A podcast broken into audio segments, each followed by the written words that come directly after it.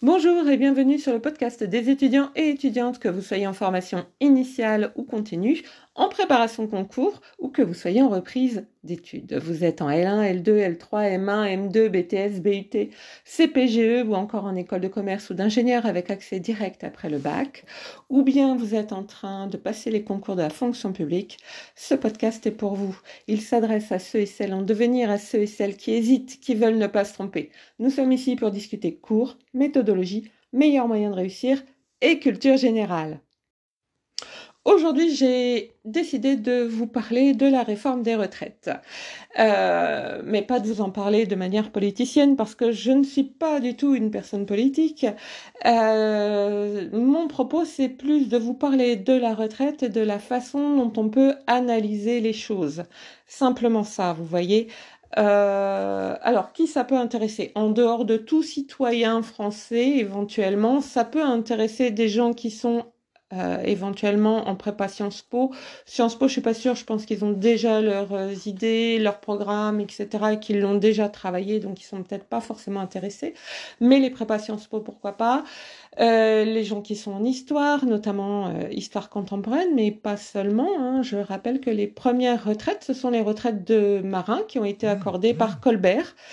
Euh, et puis euh, et puis ensuite, bah, les gens en sociologie, les gens en RH, en ressources humaines.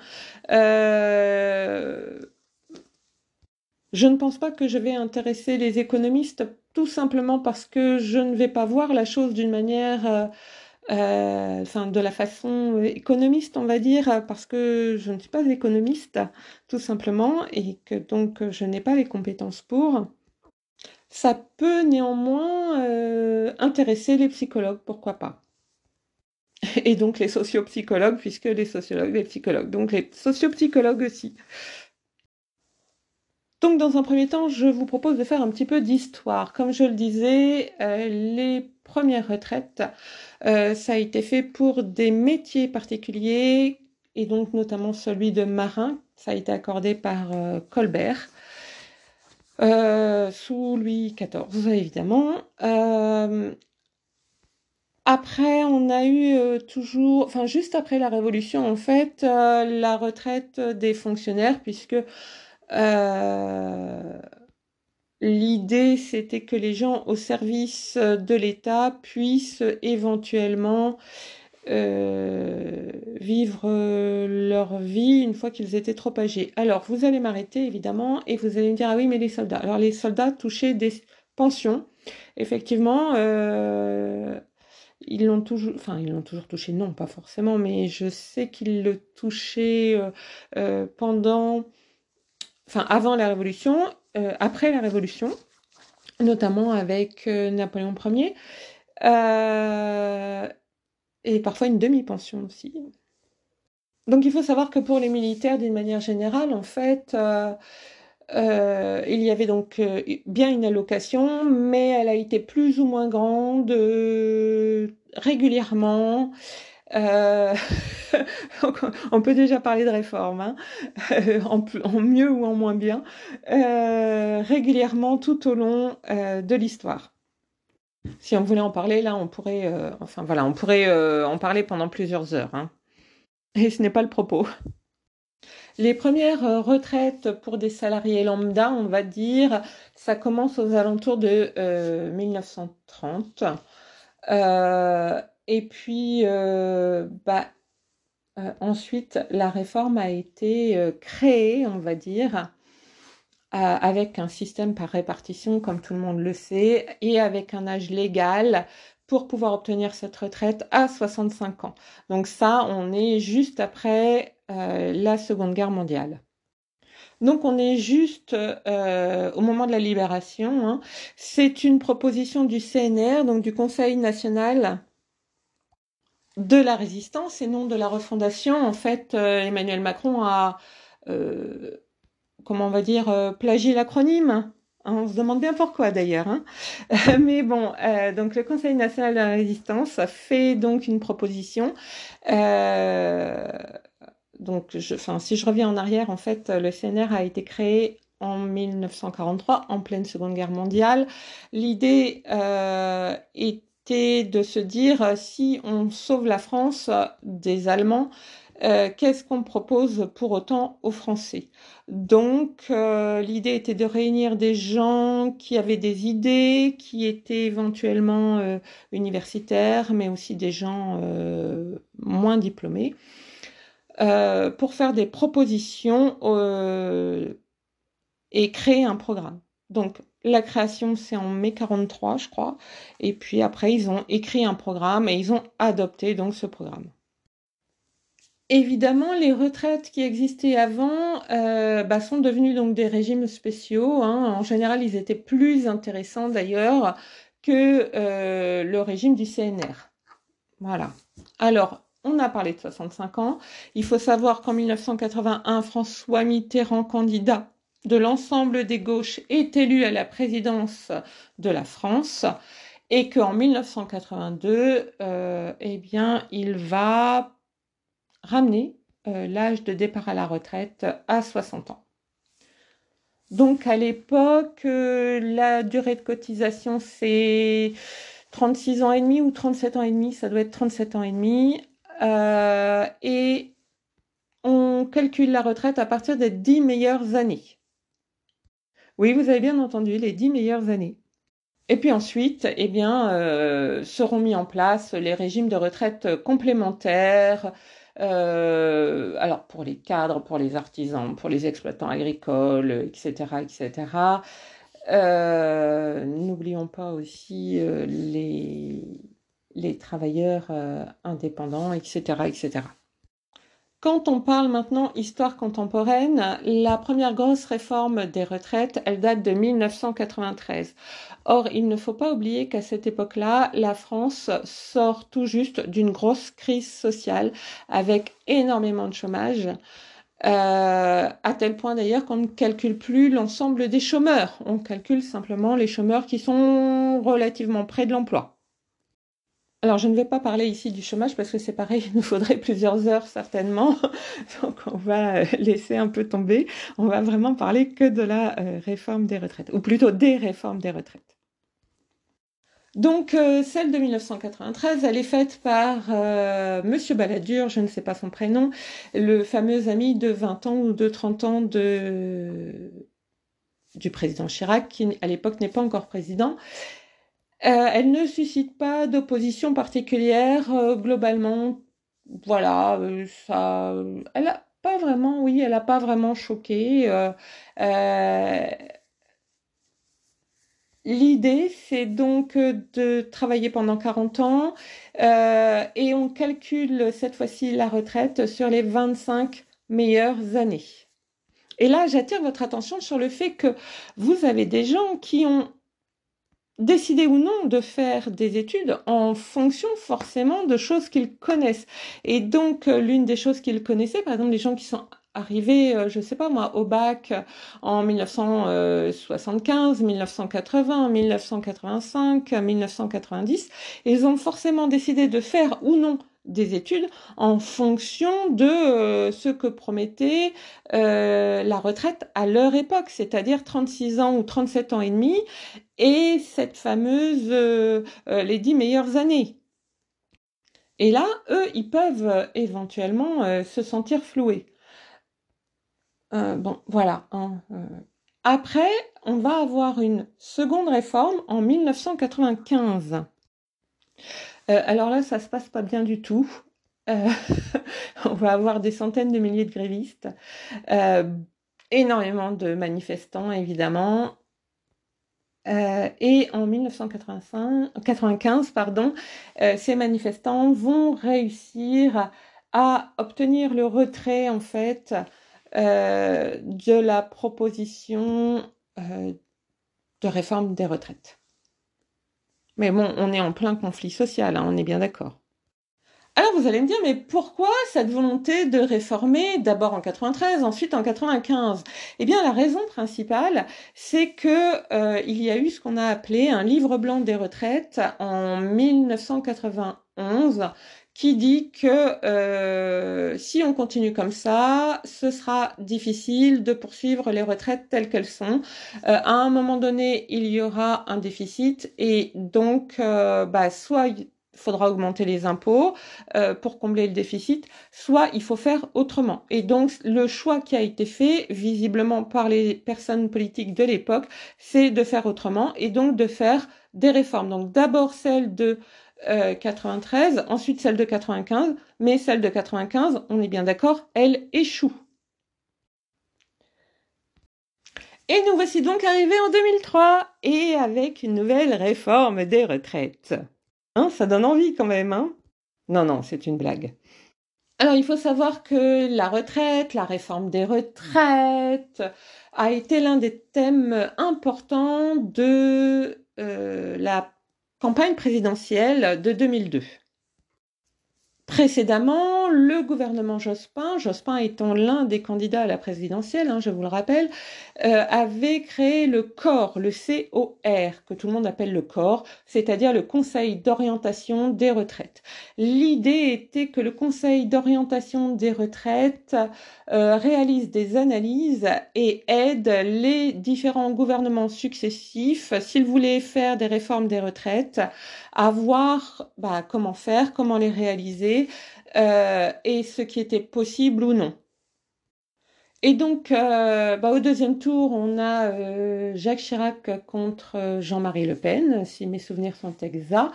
Jacques Chirac est élu. il va prendre comme Premier ministre Jean-Pierre Raffarin et va donc lui laisser le soin de travailler sur la réforme des retraites. Jean-Pierre Raffarin va donc charger un jeune, on va dire, homme politique qui s'appelle François Fillon de s'occuper du dossier. L'idée de François Fillon, c'est de lier la durée de cotisation avec l'espérance de vie. Et là, vous voyez, il y a déjà un petit, enfin, pour moi, deux petits soucis, mais bon, après, chacun voit euh, comme il veut.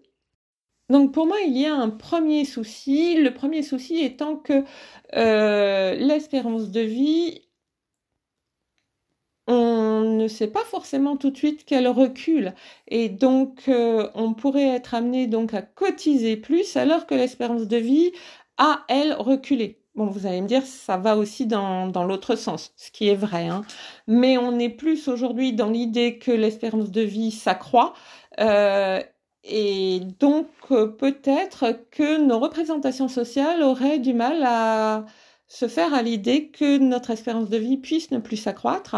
Ça, c'est un premier point. Et donc, dans ces cas-là, euh, il n'y aurait pas forcément de difficulté à cacher que euh, l'espérance de vie ne s'accroît plus forcément et au contraire diminue. Hein moi, je dis ça, je dis rien, mais enfin, moi, c'est un premier problème, si vous voulez, c'est que euh, on, est sur une sorte de ping-pong, mais de people, de ping-pong, pardon, uchronique. Hein, c'est pas en temps réel. Et mon deuxième problème ici, euh, c'est un peu dans le même sens, c'est qu'on parle d'espérance de vie et pas d'espérance de vie en bonne santé. Or, euh, j'espère bien, enfin, j'espère que tout le monde espère pouvoir partir à la retraite avec un petit peu encore d'années de vie en bonne santé, euh, de façon à pouvoir un petit peu profiter de ces années de vie en bonne santé, euh, qui sont en fait des années un petit peu de rentier, entre guillemets, on est d'accord, hein.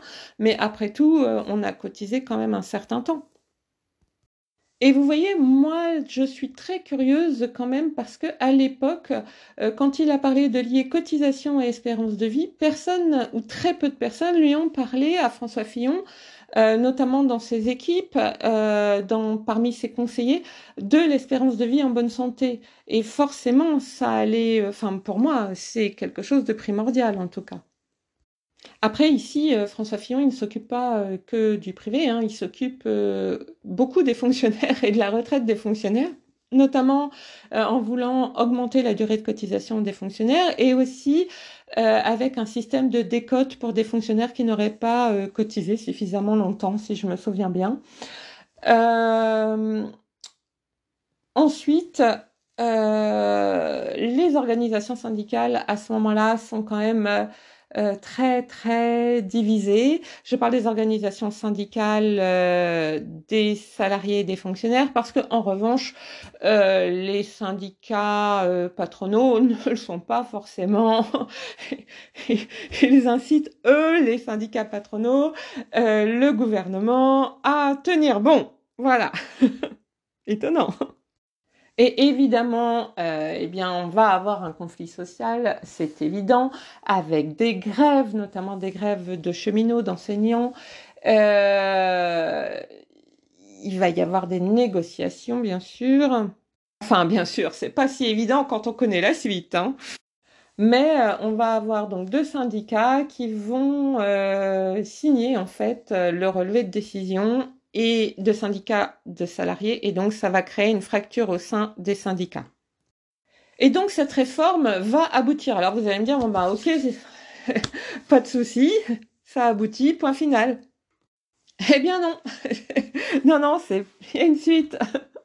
La suite, donc, eh bien, euh, c'est 2010. En 2010, on a comme président Nicolas Sarkozy. Et Nicolas Sarkozy veut laisser une trace dans l'histoire. Enfin, ça c'est mon opinion personnelle à moi, vous n'êtes pas obligé de la partager, mais je pense qu'il voulait un dernier gros dossier pour clore euh, sa présidence. Euh, et donc, euh, bah, il s'est dit les retraites, c'est un super dossier. C'est en plus, c'est un dossier à l'époque qui est euh, en Europe sur toutes les lèvres, hein, sur les lèvres allemandes, sur les lèvres italiennes, sur les lèvres britanniques à l'époque, etc., etc. Donc, c'est le super gros dossier, si vous voulez.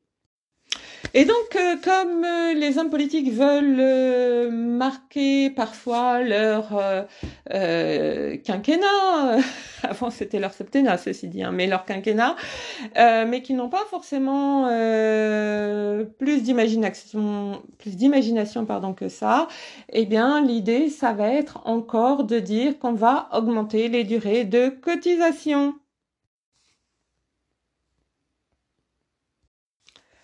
Et donc, euh, bah, l'idée, c'est de passer l'âge de la retraite à 62 ans. Je vous rappelle qu'on était à 60. Hein. Euh, c'est l'idée aussi d'avoir une décote si vous partez réellement à 62 ans. Euh, et même, et, et l'idée, c'est petit à petit, en fait, de passer de 65 à 67 ans, l'âge de partir sans décote, en fait. Hein. Donc les syndicats ne sont pas d'accord, la gauche non plus, de façon euh, très étonnante. Euh, ils considèrent en fait que euh, cette réforme est injuste et qu'elle est de toute façon insuffisante. N'oublions pas qu'on a toujours beaucoup de chômage et n'oublions pas aussi que les seniors, c'est-à-dire les gens de plus de 50 ans, peinent à retrouver un emploi lorsqu'ils sont au chômage. Hein, il faut avoir ça en tête, ce qui veut dire qu'en fait, quand on dit ben, on va passer de 60 à 62 ans et de 65 à 67 ans, euh, l'idée de partir sans décote, eh bien, ça veut dire qu'en fait, on est en train d'expliquer aux gens qui sont euh, quinquagénaires ou de tout début sexagénaire, des jeunes sexagénaires, euh, eh bien, on est en train de leur expliquer que on va les appauvrir. Hein, et que quelque part, euh, c'est un peu fait exprès, quoi. C'est à eux de payer la réforme. Alors ici, c'est la première fois réellement qu'on va voir ça, c'est qu'il ne va pas y avoir euh, de véritables négociations engagées par le gouvernement avec les différents syndicats de salariés, avec aucune, enfin, avec les confédérations syndicales, il ne va y avoir aucune véritable négociation. Alors pour rappel, on a cinq confédérations syndicales en France. Euh, on a la CGT, on a FO, enfin CGT-FO en fait, on a CFE-CGC, on a la CFDT et on a la CFTC. Euh, après, il y a plein d'autres syndicats, évidemment, comme Sud, euh, par exemple, la CNT ou FSU, SNUIPP, hein, FNUSNUIP. Euh, qui sont des syndicats également, mais qui ne sont pas des confédérations. Hein. C'est juste pour info euh, qu'on soit tous euh, bien d'accord. Donc en fait, normalement, à cette époque-là, les syndicats euh, les confédérations syndicales en fait devraient être invitées à négocier avec le gouvernement ainsi que les confédérations syndicales d'employeurs. Or, pour information, il y a quand même la loi de modernisation du dialogue social de 2007 qui rend obligatoire donc une phase de concertation avec les syndicats employeurs et les confédérations euh, de salariés, enfin donc les syndicats de salariés, en cas de projet gouvernemental notamment concernant tout ce qui est emploi. Euh, et la retraite, ça fait bien partie de l'emploi quand même, on a beau faire. Hein, euh. donc euh, c'est un peu embêtant. On va dire ça comme ça. Donc vous l'aurez bien compris, il va y avoir des manifestations, des grèves, hein, évidemment. Euh, mais euh, bah, le gouvernement euh, va faire comme s'il n'entendait rien et comme s'il ne voyait rien. Ça ne vous rappelle rien, vous?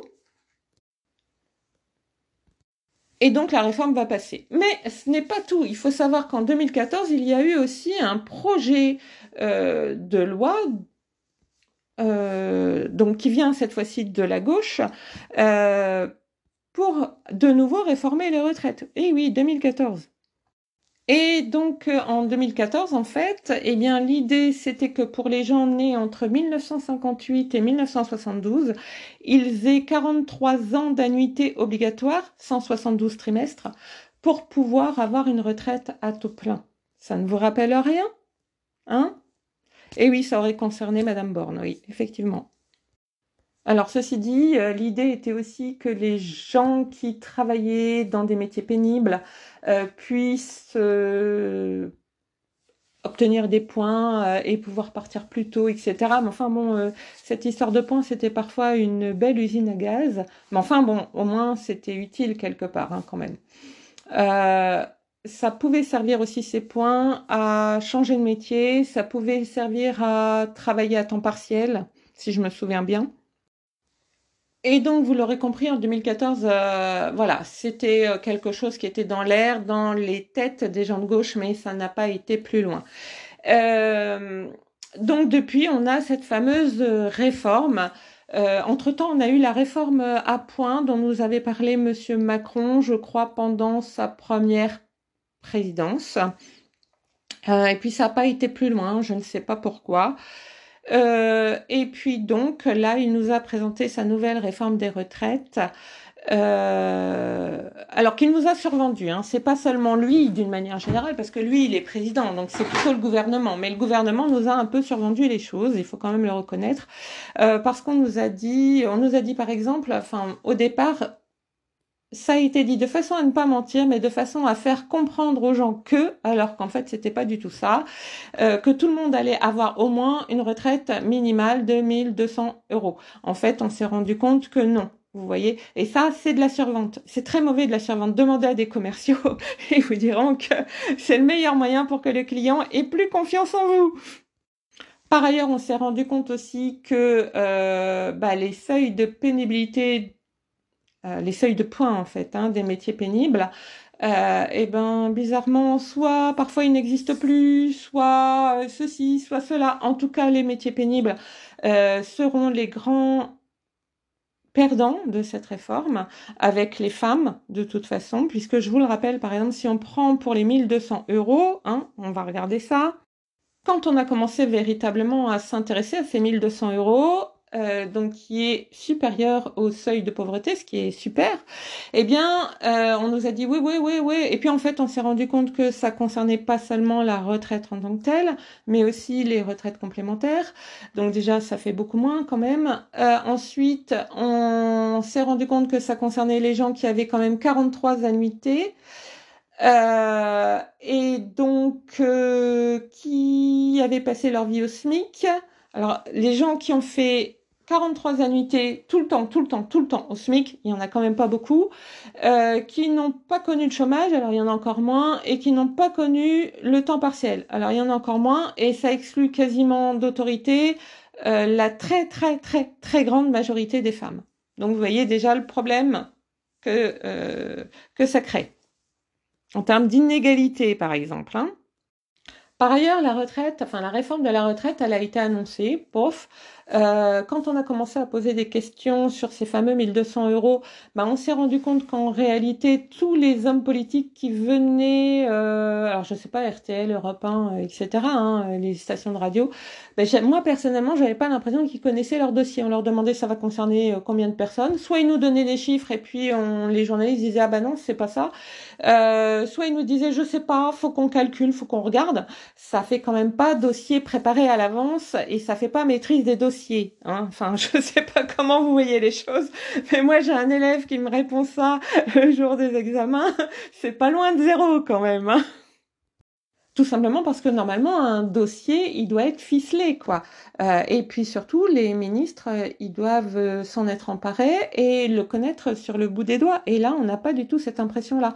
En plus euh, les syndicats ont fait savoir qu'ils ont voulu négocier et qu'on leur a fermé la porte. En fait apparemment ils auraient été reçus si j'ai bien compris, mais ils ont été reçus par quelqu'un qui n'avait pas le pouvoir de négocier. Toujours si j'ai bien compris ce que j'ai entendu et à la radio et à la télé.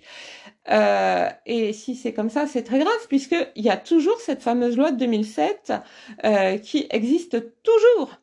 Et donc, euh, si le gouvernement n'a pas euh, négocié avec les syndicats à ce moment-là, syndicats employeurs, syndicats de salariés, ça veut dire qu'il est hors la loi. Euh, un syndicat qui serait hors la loi dans son propre pays, ça paraît quand même très bizarre, non? Et par ailleurs, il y a euh, une autre erreur, à mon sens, du gouvernement, qui est la façon dont ils parlent, euh, la façon dont ils, se, dont ils ont parlé de leur réforme, la façon ensuite, euh, par exemple, d'Emmanuel Macron qui s'est adressé au Trésor avec l'idée de prioriser les territoires. Alors moi, j'ai cru que c'était les territoires d'outre-mer. Vous voyez, j'étais complètement ailleurs, parce que territoire, franchement, c'est... Enfin, voilà quoi. Hein c'est extrêmement euh, méprisant quand on parle de la métropole. Euh, enfin, je je comprends pas bien moi euh, les territoires. Pourquoi pas les régions? Il me semblait qu'on était en région, hein, en métropole. Donc voilà, juste ça. Et puis ça a été très mal pris alors par les syndicats, ça a été très mal pris par les salariés, aussi bien du privé que du public parce que la façon de parler ne plaisait pas. Alors il faut savoir, et je crois que c'est l'école de Palo Alto qui en parle, que lorsque les gens pensent que vous leur parlez d'une certaine façon, ils ont tendance à réagir de la même façon. C'est-à-dire que si je pense que euh, vous me parlez comme si vous étiez condescendant, euh, bah, je vais vous parler de la même façon. Euh, ou si je considère que vous êtes agressif, je vais vous parler de la même façon. Alors en fait, il y a deux façons de répondre. Hein. Il y a soit je vous réponds de la même façon, soit j'obéis. Ah, voilà. Mais là, en l'occurrence, les syndicats n'ont pas forcément vocation à obéir au gouvernement, on est d'accord, et donc euh, bah, ils ont tendance à répondre sur le même ton. Euh, et puis les personnes qui sont proches des syndicats, qu'ils soient syndiqués ou non, euh, ont tendance aussi à répondre sur le même ton. C'est évident. Et donc, quand vous dites des choses volontairement ou non, euh, vous n'avez peut-être pas eu l'intention de le dire comme ça, mais ça a été perçu comme ça. C'est-à-dire, ça a été perçu comme méprisant, ça a été perçu comme euh, euh, c'est de votre faute, etc. Eh bien, forcément, les gens en face peuvent répondre de la même façon. Et les syndicats, en général, c'est ce qu'ils font. Et donc, on a bien vu allocution du président de la République, et puis derrière, dès le soir même d'ailleurs, et le lendemain, ce qu'il en a été. Euh, et par ailleurs, alors vous allez me dire, euh, pourquoi on a cette impression de mépris? Pourquoi les syndicats, pourquoi les, euh, salariés, fonctionnaires, non fonctionnaires, ont cette impression de mépris? Alors, Emmanuel Macron, il est vrai, n'arrive pas complètement vierge à cette allocution. Il a déjà été pendant cinq ans président de la République. Il est là depuis un an pour son deuxième mandat. Euh, il a déjà dit des choses qui ont parfois euh, beaucoup outragé les habitants, notamment les fameux Gaulois réfractaires. Il ne faut pas oublier qu'il l'a dit, je crois que c'était au Danemark, à propos donc de son peuple. Et personnellement, j'ai quand même tendance à penser que lorsqu'on dit ça de son peuple à l'étranger, on n'est pas loyal envers son peuple, on est quelque part dans la trahison. Mais encore une fois, ça c'est tout à fait personnel. en tout cas, personnellement, j'ai été outrée et outragée. Voilà, je vous le dis. Donc, j'ai écouté la question de, du président Emmanuel Macron. Euh, je me demandais un petit peu ce qu'il allait dire. Euh, bon, j'ai pas forcément été euh, hyper déçue, hein, puisque euh, il nous a quand même dit que de toute façon, on ne voulait pas bouger, on était réfractaire à toute réforme. Alors, il n'utilise pas ces mots-là, hein, mais clairement, ça veut dire ça. C'est-à-dire qu'en clair, il utilise une vision morale de l'histoire, c'est-à-dire que euh, c'est pas lui, c'est pas son gouvernement, ce sont les autres, c'est-à-dire bah, les gens qui sont contre la réforme, qui ne veulent pas de la réforme et qui n'ont même pas cherché à la comprendre, qui n'ont même pas cherché à la lire, qui n'ont même pas cherché à euh, entendre cette réforme, à voir et à éventuellement regarder si elle pourrait marcher. Sauf que vous voyez, quand on dit ça, eh bien, en fait, on est dans une vision morale. Hein. C'est pas moi, c'est l'autre. Euh, ça ne marche pas, ah non, alors, pardon, je ne dirais pas que c'est un échec, je dirais que ça n'a pas fonctionné. Euh, oui, je suis un petit peu remontée là, vous avez remarqué, hein, je suis pas tout à fait objective. Mais ceci dit, euh, l'idée c'est de dire, euh, si ça ne marche pas actuellement, s'il y a des grèves actuellement, s'il y a des conflits actuellement, s'il y a des manifestations actuellement, eh bien ce n'est pas de ma faute, c'est de la faute des autres parce qu'ils ne sont pas ouverts, ouverts au changement, ouverts à tout ce que vous imaginez, peu importe. Alors, et c'est là où c'est un gros problème, parce qu'on est sur une vision morale. C'est-à-dire que cette vision morale, c'est euh, de toute façon, ce n'est pas moi, c'est l'autre. Et euh, cette vision morale, elle évite de se dire, mais et de se demander, mais quelle méthode jusqu'à présent j'ai utilisée pour que ça ne marche pas? Euh, et qu'est-ce que j'aurais pu faire pour améliorer les choses? Vous voyez, ça, ça s'appelle capitaliser sur les échecs. On peut aussi capitaliser évidemment sur les réussites.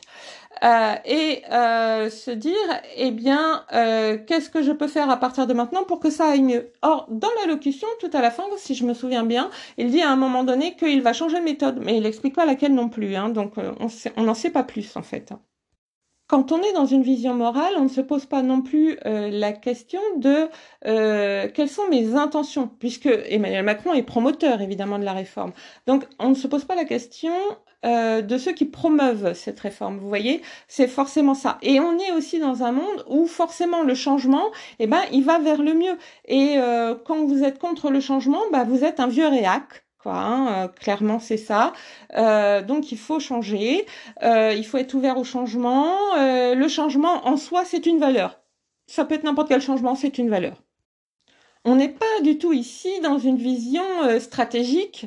Quand je parle de stratégique, je parle de Crozier-Friedberg, hein, de l'analyse stratégique, avec quels sont les acteurs, qui détient quoi en termes de euh, euh, zone d'incertitude, euh, le système d'action concret, la notion de pouvoir, etc.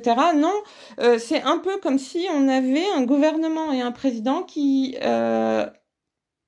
on pensait qu'il détenait l'ensemble des pouvoirs et l'ensemble des zones d'incertitude. Et là, tout d'un coup, ils se rendent compte que non.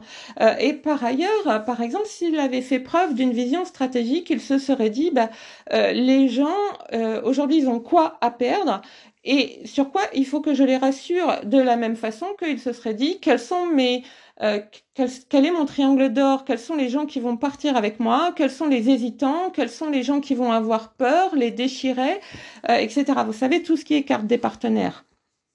Et tout ça, j'ai l'impression que c'est passé à la trappe. Euh, de même qu'il devrait se dire, bah, les gens, ils ont forcément peur de perdre quelque chose. C'est plutôt ça, en fait, d'avoir une réaction négative. Tout d'abord parce que le changement n'est pas forcément euh, bien en soi. Euh, est-ce que réellement, en termes d'art, en termes de culture, euh, d'une manière générale, est-ce que l'arrivée, par exemple, des Wisigoths dans le Gers au moment du renversement de l'Empire romain a été réellement une avancée je n'en suis pas sûre. Peut-être 100 ans plus tard, oui, peut-être c'était positif, mais est-ce que c'était une avancée à l'époque? Je n'en suis pas sûre. Euh, voilà, hein, c'est juste une question. Et franchement, dans son temps, la réforme d'Emmanuel Macron sur les retraites, je pense euh, que, euh, comment vous dire, elle sera oubliée depuis longtemps. Pour moi, si vous voulez, la résistance au changement, ce n'est pas un acte irrationnel, c'est un acte rationnel. Les gens se demandent ce qu'ils vont perdre parce que tout le monde n'a pas forcément les mêmes intérêts. Tout simplement, vous voyez. Euh, et ça, j'ai pas l'impression que ça a été beaucoup travaillé par le gouvernement ou même par Monsieur Macron. Et pour parler euh, encore une fois euh, de le changement comme valeur, il faut pas oublier, parce qu'on n'arrête pas de nous dire que de toute façon le changement, il y en a tout le temps, le changement c'est la vie. Euh, le progrès c'est le changement, le changement c'est le progrès, tout ce que vous voulez, patati patata, comme si le changement ne pouvait pas être autre chose que du progrès. Eh bien si, c'est tout à fait juste. Euh, je rappelle simplement que justement pendant cette période gallo-romaine, il y a eu très peu euh, par exemple, de progrès techniques, tout simplement parce que, euh, alors je dis pas que c'était bien, hein, entendons-nous bien, mais euh, je veux simplement vous montrer que dans certaines cultures, le changement n'est pas forcément synonyme de progrès. Donc chez les Gallo-Romains, il y a très peu eu de changements techniques parce que il y avait des esclaves. Et pourquoi j'aurais perdu mon temps à essayer d'améliorer la vie des esclaves? Voyez? Donc le changement et la vision qu'on en a, euh, la valeur qu'on lui met à côté, la façon dont on le pondère, en fait, dépend beaucoup de la culture dans laquelle on vit. Et euh, manifestement, euh, et c'est dommage, je trouve, on a un président et un gouvernement qui ne pensent pas et ne réfléchissent pas à ce genre de choses. Et par ailleurs, puisque, enfin, on n'en parle pas, mais je le dis quand même. Il faut pas oublier qu'on est passé à 35 heures, c'est vrai, euh, mais on vous dira, on vous dira oui, mais on est passé à 35 heures, donc c'est normal de travailler plus longtemps, d'avoir plus d'annuités, plus de trimestres, etc. Euh, je voudrais quand même attirer votre attention sur le fait que depuis le passage aux 35 heures, on est dans une intensification du travail importante. Euh, parce qu'on a dit aux gens qui, qui, sont passés à 35 heures à ce moment-là, eh bien, euh, ce que tu faisais en 38 ou en 39, tu le feras désormais en 35. Et ça, ça s'est aussi bien appliqué euh, aux gens des bureaux euh, qu'aux ouvriers, puisque très souvent, lorsque on était dans euh, du travail à la chaîne, la chaîne a très légèrement augmenté en termes de vitesse. Vous voyez? Mais c'est tout à fait juste euh, pour euh, les, euh, bah, par exemple les professeurs, pour les gens du, je pensais aux gens du public d'une manière générale et aux gens du privé. Hein. On est dans une intensification du travail et d'ailleurs c'est à partir de là qu'on commence à voir arriver des burn-out. Donc il faut quand même se poser ce genre de questions aussi, puisqu'on est dans une intensification du travail. Et donc, eh bien, est-ce que ça ne vaut pas le coup de laisser tomber. Euh, parce que là, on aurait à la fois une intensification du travail et une extensification du travail. Et là, ça fait quand même beaucoup, à mon sens. Alors voilà, j'ai essayé de faire euh, une analyse la plus objective possible, même si je pense que vous savez désormais euh, ce que j'en pense de cette réforme, euh, mais j'ai essayé en tout cas de la faire de la manière la plus objective possible en utilisant mes connaissances pour euh, faire cette analyse. Vous voyez, eh bien vous, le jour des examens, en fonction des sujets qu'on vous donne, vous devez essayer de réutiliser vos connaissances, les connaissances que vous avez eues en cours, de façon à montrer que vous savez analyser une situation. Et ça, c'est vrai en histoire, euh, c'est vrai en sociologie, c'est vrai en RH, euh, c'est vrai bah, pour les prépas Sciences Po, Sciences Po. Euh, euh, enfin, en fait, c'est vrai à peu près partout d'une manière générale. Simplement, euh, évidemment, ce sujet-là n'intéresse pas forcément tout le monde. Mais l'analyse, elle, elle va intéresser tous les étudiants. On est bien d'accord. Et ça, c'est chouette, non? Vous êtes en train de bâtir votre avenir. Souhaiteriez-vous être ailleurs? En attendant, je vous souhaite bon courage, patience et ténacité. Ceci dit, quand même, euh, j'ai travaillé là-dessus avec plusieurs euh, livres, notamment Sociologie du travail de Antoine Bévor et Annette Jobert, avec aussi 65 outils pour accompagner le changement individuel et collectif de Arnaud Tonnelet. Et j'ai travaillé aussi avec les sites euh, gouvernementaux sur tout ce qui est réforme des retraites. Ainsi qu'avec un site qui s'appelle retraite.com et puis, bah oui, en fait, essentiellement retraite.com, pardon, excusez-moi, je dis des bêtises. essentiellement retraite.com, pardon, excusez-moi, je dis des bêtises. Et maintenant, si vous le permettez, je vais aussi parler de ce que je pense. Je crois que peut-être, plutôt que de travailler sur une réforme des retraites telle qu'elle est, puisqu'il ne faut pas oublier aussi que euh, la retraite, euh, c'est fait euh, de façon paritaire, c'est-à-dire que c'est géré à la fois par les syndicats employeurs et les syndicats de salariés. je pense que plutôt que de penser et de réformer la retraite sur un nombre euh, ou une durée de cotisation euh, ou un nombre de trimestres. Donc, euh, il aurait peut-être fallu se pencher sur la manière de gérer cette retraite, sur tout ce qui était gestion.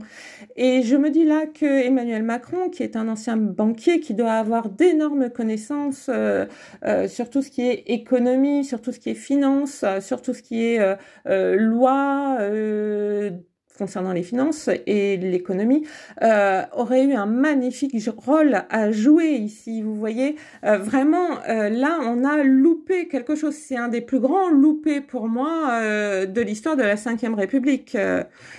parce que là, il y avait vraiment quelque chose sur la gestion à travailler, ou en tout cas il fallait nous expliquer pourquoi ce n'était pas possible éventuellement, vous voyez, mais là, on n'a rien eu bizarrement.